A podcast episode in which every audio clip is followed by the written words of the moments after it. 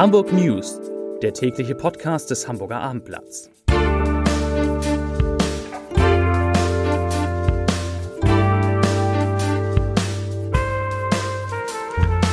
Hallo, moin, moin und herzlich willkommen. Mein Name ist Matthias Iken und ich verrate Ihnen, wieso der Einstieg der Chinesen auf der Kippe steht, weshalb die Grundsteuer Probleme macht und warum Olaf Scholz vielleicht ein drittes Mal zum Untersuchungsausschuss reisen muss. Doch zunächst die Nachrichten des Tages im Überblick auf abendblatt.de auf Rang 3 Miniaturwunderland Deutschlands beliebteste Sehenswürdigkeit. Platz 2 Brückenschaden. HVV startet Angebot für Pendler. Und meistgelesen HSV neue Strafanzeigen und Vorwürfe gegen Wüstefeld. Die Nachrichten im Überblick. Angesichts von Rücktrittsforderungen und dem Ruf nach Antworten hat Bundeskanzler Olaf Scholz heute ein zweites Mal vor dem Cum-Ex-Ausschuss der Bürgerschaft ausgesagt. Als Zeuge soll er bei der Klärung der Frage helfen, ob er oder andere führende SPD-Politiker Einfluss auf die steuerliche Behandlung der in den Cum-Ex-Skandal verwickelten Warburg Bank genommen haben. Scholz blieb bei seiner Linie und beschritt jede Einflussnahme.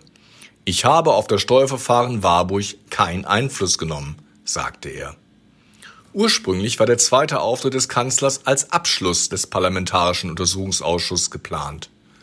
Durch das Bekanntwerden von Ermittlungsergebnissen der Staatsanwaltschaft Köln, die wegen der Cum-Ex-Geschäfte der Warburg Bank ermittelt, und Presseberichten über bislang geheim gehaltene Protokolle, eine Aussage von Scholz vor dem Finanzausschuss haben sich viele neue Fragen ergeben.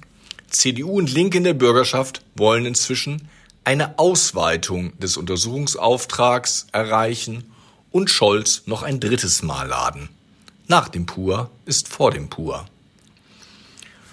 Bundeswirtschaftsminister Robert Habeck will offen mit einem Veto verhindern, dass die Chinesen 35 Prozent an dem Containerterminal Tollerort der Hamburger Hafen- und Logistik AG Hala erwerben.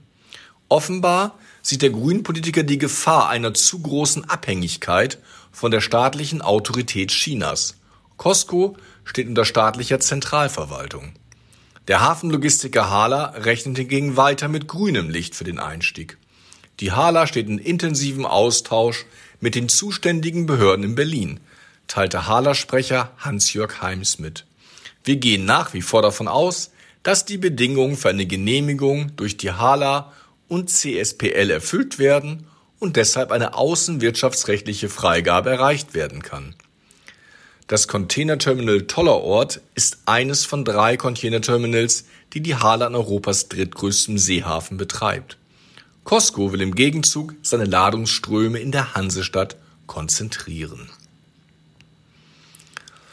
Flughafenchef Michael Eggenschwiel hat eine unter dem Strich positive Bilanz der abgelaufenen Sommerferienzeit gezogen. Ich will nicht sagen, dass das perfekt war, aber wir sind ordentlich durchgekommen, sagte Eggenschwieler im Club Hamburger Wirtschaftsjournalisten. Angesichts wiederkehrender Bilder von langen Schlangen vor den Sicherheitskontrollen sprach er von einigen Ausreißern, die indiskutabel waren. Abgesehen davon sei es einigermaßen gelaufen. Zur Stoßzeit in den frühen Morgenstunden dauere es jetzt oft nur noch eine halbe Stunde, tagsüber mitunter nur rund zehn Minuten.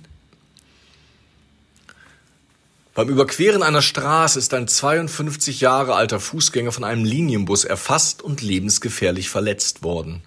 Nach ersten Erkenntnissen stockte am Donnerstag im Stadtteil Langenbeek der Verkehr, als der Mann abseits von Fußgängerüberwegen über die Straße ging.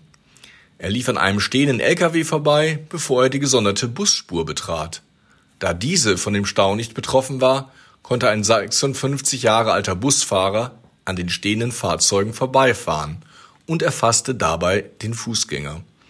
Der Mann wurde mit einem Rettungshubschrauber in die Klinik geflogen. Sportlich läuft es beim HSV, doch die Schlagzeilen sind trotzdem negativ. Denn der Unternehmer Thomas Wüstefeld sieht sich schweren Vorwürfen ausgesetzt. Der Interimsvorstand des HSV soll als Firmeninhaber und Geschäftsführer Geschäftspartner um Millionensummen betrogen haben. Er sagte, diese Vorwürfe seien unwahr und hätten zudem nichts mit seiner Rolle als HSV Verantwortlicher zu tun. Gegen Wüstefeld liegen nach Abendblattinformationen zwei Anzeigen vor. Die Belastung aus der Grundsteuer ist in Hamburg im vorigen Jahr leicht gestiegen.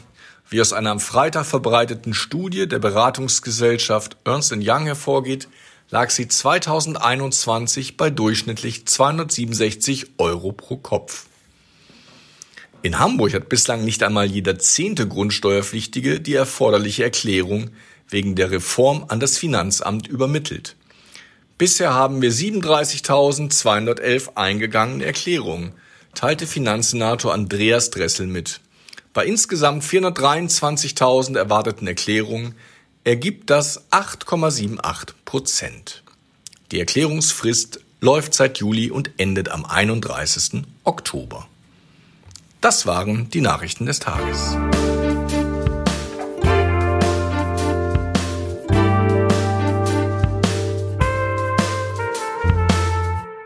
Weitere Podcasts vom Hamburger Abendblatt finden Sie auf abendblatt.de slash podcast.